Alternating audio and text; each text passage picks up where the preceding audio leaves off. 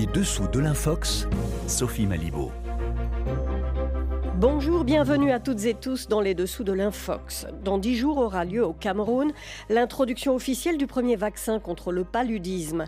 En prélude, le ministère de la Santé communique à l'attention des parents d'enfants amenés à être vaccinés, étape cruciale dans un contexte marqué par la mésinformation sur les vaccins.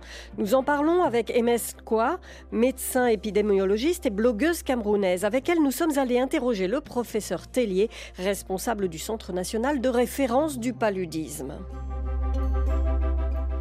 Du pétrole découvert au Burkina Faso, la rumeur circule massivement sur les réseaux sociaux, mais c'est une infox, nous dira Grégory Genevrier. Il viendra nous expliquer comment il a pu remonter à la source de ce faux gisement et comment l'infox est instrumentalisé sur les réseaux sociaux. Mais tout de suite, nos invités. Nous sommes aujourd'hui en compagnie d'une consoeur venue du Cameroun, MS Quoi. Bonjour MS. Bonjour Sophie. Vous êtes journaliste et en même temps vous êtes euh, épidémiologiste. Vous êtes donc au carrefour de la santé et de l'information. Expliquez-nous en quoi consiste votre travail? Je suis médecin, épidémiologiste du terrain. Également, je fais du fact-checking, donc de la vérification des faits en santé. Donc, il s'agit de se rassurer déjà que les internautes aient accès à l'information de qualité en matière de santé. Vérifier également toutes les informations, les intox, les fausses informations qui circulent sur les réseaux sociaux et travailler pour que ces informations-là les internautes puissent faire le tri entre ce qui est bien et ce qui n'est pas forcément bien pour leur santé. Alors votre pays, le Cameroun, va participer pour la première fois à un programme de vaccination contre le paludisme. Ça concerne beaucoup de monde, je crois, au Cameroun. Exactement, Sophie. Le 21 novembre dernier, nous avons reçu 300, plus de 300 000 doses de vaccins. C'est le premier vaccin antipaludique recommandé par l'OMS, le RTS.S. Et il faut rappeler que cette livraison, c'est une première pour un pays n'ayant pas encore participé à un programme de pilote de vaccination contre le paludisme. Et c'est important parce que si déjà au niveau de la région Afrique de l'OMS, on a 94% de tous les cas de paludisme et 95% des décès, le Cameroun lui, représente 2,6% des cas et 2,1% des décès liés au paludisme. Et alors, tout ça arrive dans un contexte qui est quand même très perturbé par la désinformation. Et ça, vous êtes aussi sur ce front de la, à, lutter contre la désinformation. Exactement, surtout depuis l'épisode de Covid-19, on a constaté qu'il y avait une augmentation de fausses informations, d'intox qui circulaient sur les réseaux sociaux et qui jouent un rôle très important dans l'hésitation vaccinale qu'on observe actuellement. Donc, si vous allez par exemple sur les réseaux sociaux, vous allez voir beaucoup de fausses informations qui circulent à propos de ce vaccin contre le paludisme notamment le fait qu'il n'est pas nécessaire parce que plusieurs autres pays ont réussi à l'éradiquer sans avoir besoin du vaccin, le fait qu'il ait beaucoup d'effets indésirables qui pourraient même être mortels pour les personnes qui vont le, le prendre. Et pour contrer toute cette euh, désinformation, justement, vous êtes allé voir un spécialiste euh, à l'hôpital de la Pitié-Salpêtrière, un parasitologue. Effectivement, Sophie, nous sommes allés voir le docteur Marc Tellier, qui est un médecin senior en parasitologie, avec une longue expérience dans le diagnostic et le traitement du paludisme à la Sorbonne. Il est maître de conférences, praticien hospitalier et également responsable du Centre national de référence du paludisme et enfin expert pour le Haut Conseil de la santé publique. Le Cameroun a donc reçu fin novembre quelques 330 000 doses de vaccins pour une campagne de vaccination ciblant tous les enfants âgés de 6 mois au 31 décembre dernier. Coup d'envoi le 22 janvier prochain. Maintenant, la priorité, c'est l'information des populations, car la désinformation bat son plein sur la nocivité de l'injection des influenceurs, ignorant la notion de rapport bénéfice-risque, oubliant le degré de létalité de la maladie elle-même, mettent en exergue les cas de réaction au vaccin. Pour faire le point, nous sommes donc allés voir un spécialiste, le professeur Marc Tellier, du Centre national de référence du paludisme à l'hôpital de la Pitié-Salpêtrière, et vous l'avez interrogé, MS, sur ces aspects les plus sensible. Est-ce que ce vaccin contre le paludisme a des effets secondaires ou indésirables Alors tous les vaccins ont des effets secondaires ou indésirables et c'est à mettre en rapport de la gravité de la maladie et de l'impact sur la santé. Alors il y a des risques qui sont fréquents, Souvent, les fréquences sont pas graves et des risques qui sont moins fréquents et potentiellement plus graves. Donc là, pour ce vaccin, il est très bien toléré. Les principaux effets secondaires qu'on peut avoir, c'est une fièvre, Alors là, c'est plutôt bénin, ça passe assez vite, et c'est quand même dans presque 30% des cas. Ensuite, il peut y avoir des douleurs au point d'injection, qui sont très communes pour les vaccins qu'on va injecter au plan musculaire. Là, c'est à peu près 15% des cas. Et dans les effets potentiellement graves, on a des convulsions. Et là, c'est une personne pour 1000 qui peut être sujette à avoir des convulsions euh, fébriles qu'on peut manager, mais c'est un effet indésirable de l'injection de ce vaccin en particulier. Docteur Tellier, les activistes parlent de précipitation dans l'administration du mosquérisque, le ETSS, alors qu'un autre vaccin, le R21 Matrix M, serait plus efficace. Qu'en pensez-vous? Alors le, vaccin, le, RTSS, celui qui a passé toutes ces étapes et qui est préqualifié par l'OMS, a effectivement une efficacité vaccinale qui est modérée. Mais en dépit de cette efficacité vaccinale modérée, ça permet de diminuer la transmission et de sauver des vies. Alors est-ce qu'il fallait attendre d'avoir encore un vaccin plus efficace pour mettre en place cet outil? L'OMS a choisi de le mettre en application le plus rapidement possible pour avoir un effet sur la transmission, en espérant qu'il y ait d'autres outils plus efficaces qui arriveraient sur le marché et qui pourraient combiner au vaccin arriver à réduire encore plus l'impact du paludisme. Donc il fallait le mettre en œuvre, probablement, je suis assez d'accord. Le vaccin qui arrive maintenant, le R21, c'est le même type de vaccin, c'est-à-dire qu'il va cibler exactement la même structure protéique. C'est la même cible vaccinale, simplement il a un adjuvant, c'est les, molécules qu'on va ajouter avec, cette, euh, avec cet antigène du paludisme qui vont stimuler euh, davantage l'immunité. Donc ce nouveau vaccin stimule plus l'immunité, il est plus immunogène et donc il va générer une protection meilleure et qui va durer probablement plus dans le temps. C'était à peu près 50% pour la protection à un an pour le Mosquirix, le nouveau, nouveau vaccin qui arrive, a une protection de l'ordre de 75% la première année, 70% la deuxième année, et on n'a pas encore de recul pour 3, 4, 5 ans.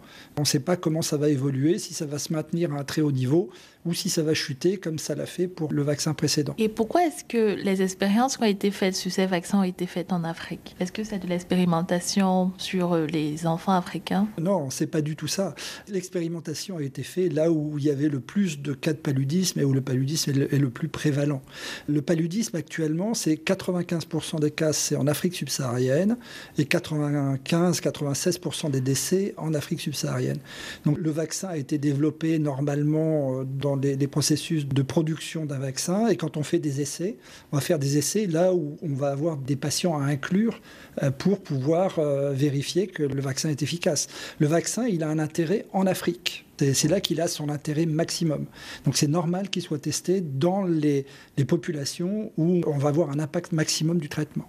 Ça aurait été même euh, pas éthique de le traiter ailleurs, de le traiter en Europe ou de le traiter en Asie, alors que la population cible est essentiellement la population africaine. Est-ce que le vaccin vient éliminer les autres moyens de prévention ou de lutte contre le paludisme? Alors absolument pas, c'est une, très bonne question. Le vaccin, il n'est pas totalement efficace. Donc ça veut dire que les gens peuvent faire des accès palus en dépit de la vaccination. C'est ce quand on parle d'efficacité vaccinale, que je dis 50%, ça veut dire 1 sur 2. C'est-à-dire que ça va, ça va éviter un cas de paludisme sur 2. Donc ça veut dire qu'il y a quand même 1 sur 2 qui va être présent, c'est-à-dire avec, avec des accès palustres. Et donc il faut pouvoir les dépister et les traiter. Et au-delà de ça, il faut pouvoir les prévenir et il y a des moyens de prévention qui sont efficaces et qu'il faut utiliser.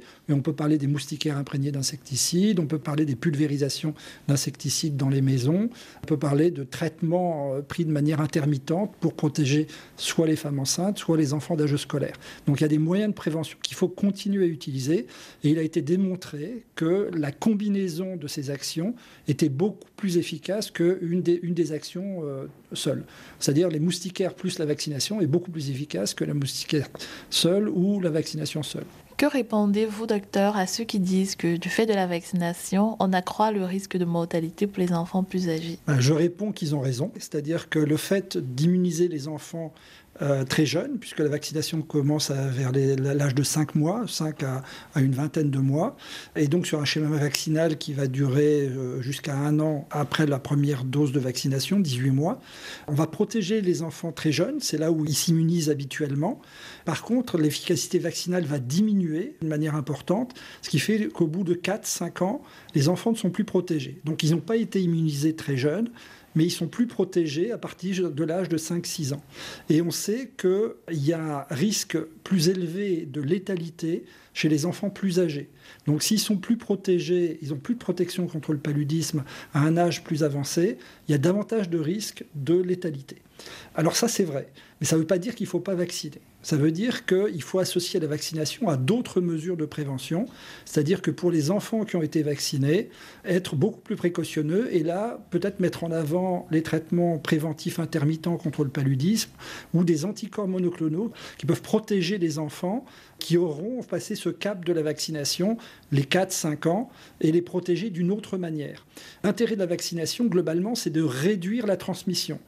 Par contre, il y a un risque supplémentaire pour ces enfants qui n'ont pas fait le paludisme très jeune, mais il faut cette fois-ci prévoir de les protéger d'une autre manière que la vaccination, ou alors avec un, nouveau vaccin qui aurait une efficacité supérieure, envisager de les revacciner d'une autre manière. Euh, docteur, dans les effets indésirables, les anti-vaccins disent que les jeunes filles seront plus tard beaucoup plus à risque de faire des méningites ou des accès palustres graves.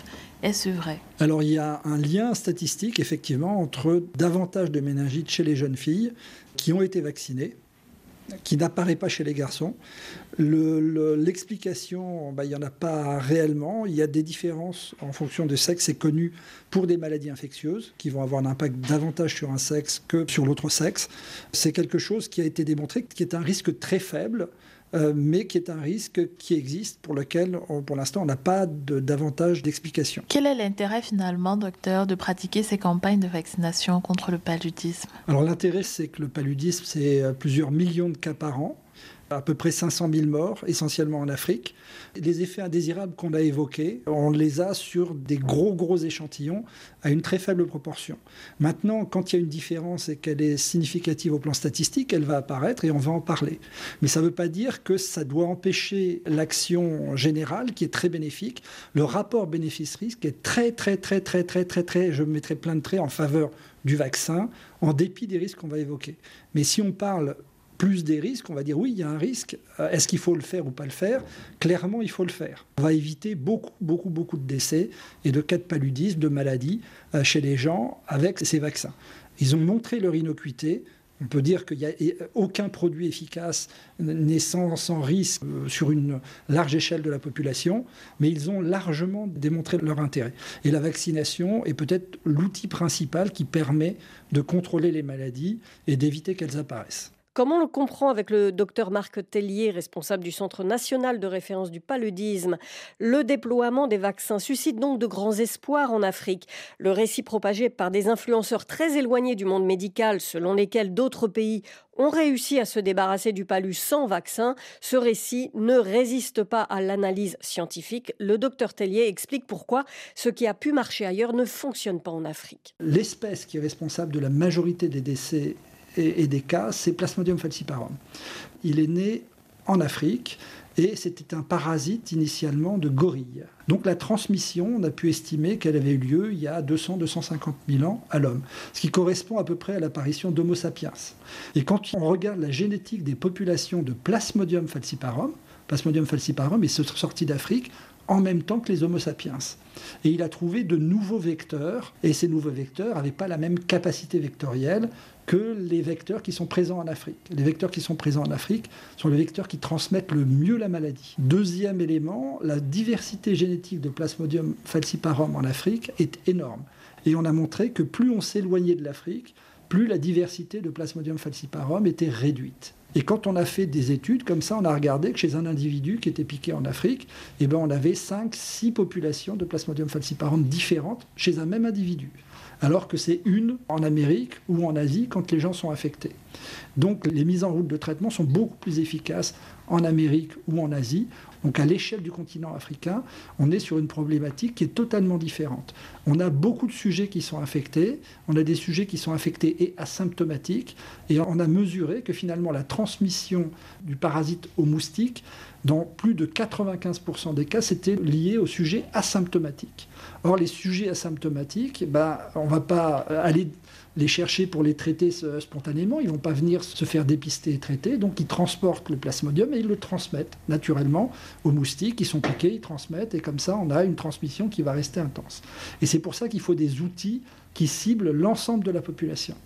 D'où l'intérêt des vaccins, d'où l'intérêt des traitements répétés du paludisme pour bloquer cette transmission et diminuer en fait toute cette masse de parasites qui circulent chez des gens asymptomatiques qui les transmettent aux moustiques. Donc on peut lutter contre les populations de moustiques, on a du mal, les moustiques résistent aux, insecticides, et on peut lutter contre cette transmission en euh, prévenant l'infection des gens, soit par des moustiquaires qui vont les empêcher de se faire piquer, mais on voit bien que toutes seules les moustiquaires ne suffisent pas. Donc les nouveaux outils, les vaccins, les anticorps monoclonaux, les traitements intermittents, sont des outils qui, on l'espère, vont pouvoir faire diminuer cette masse parasitaire qui est très importante avec une très grande diversité génétique Nous remercions le docteur Tellier pour cet entretien réalisé avec le concours de notre consoeur MS Kwa, blogueuse spécialisée en fact-checking santé, mais aussi médecin épidémiologiste au Cameroun. Merci à toi aussi, MS.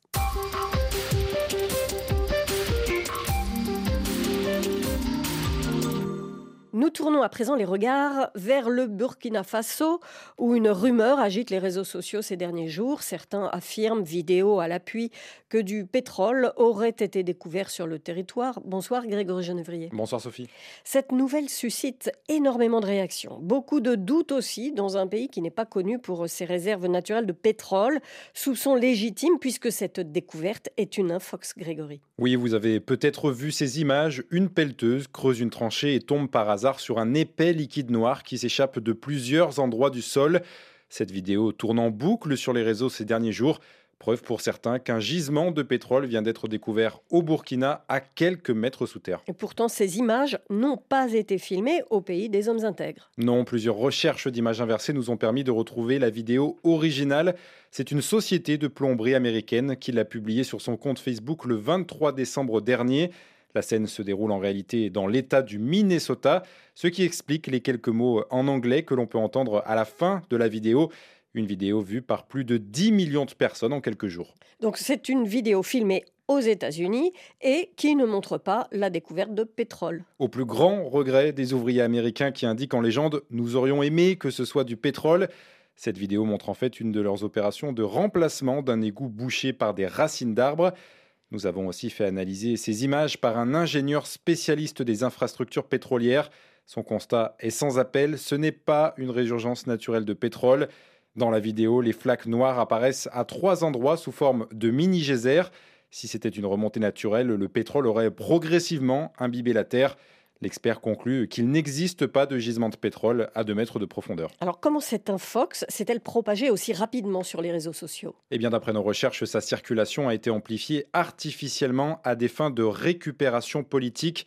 La vidéo a été massivement partagée par des comptes de propagande à la gloire du leader burkinabé Ibrahim Traoré. Sur TikTok, ces profils diffusent des montages mixant les images de cette fausse découverte de pétrole et un extrait de discours du chef de la junte, toujours le même extrait. Parfois, ce sont aussi des voix artificielles. Incroyable. Regardez attentivement. Le pétrole découvert au Burkina Faso. Emmanuel Macron n'en croit pas ses yeux. Ibrahim Traoré est en extase. L'un de ces montages cumule à lui seul plus de 4 millions de vues ce qui n'empêche pas de nombreux internautes burkinabés de pointer en commentaire les incohérences de ces vidéos. Alors, on vient de l'entendre, euh, certains comptes utilisent aussi cette euh, infox pour s'attaquer à la France. Cette découverte explique pourquoi la France et les Occidentaux, je cite, ne voulaient pas quitter le Burkina Faso. Voici un exemple de message qui accompagne souvent cette vidéo détournée. Peu importe les montages, ce sont toujours les mêmes éléments de langage. Un narratif anti-France véhiculé par des influenceurs et aussi de nombreux faux comptes sur les réseaux sociaux. Merci Grégory. Ce travail de vérification est à retrouver en ligne sur le site de RFI grâce au tag InfoVérif.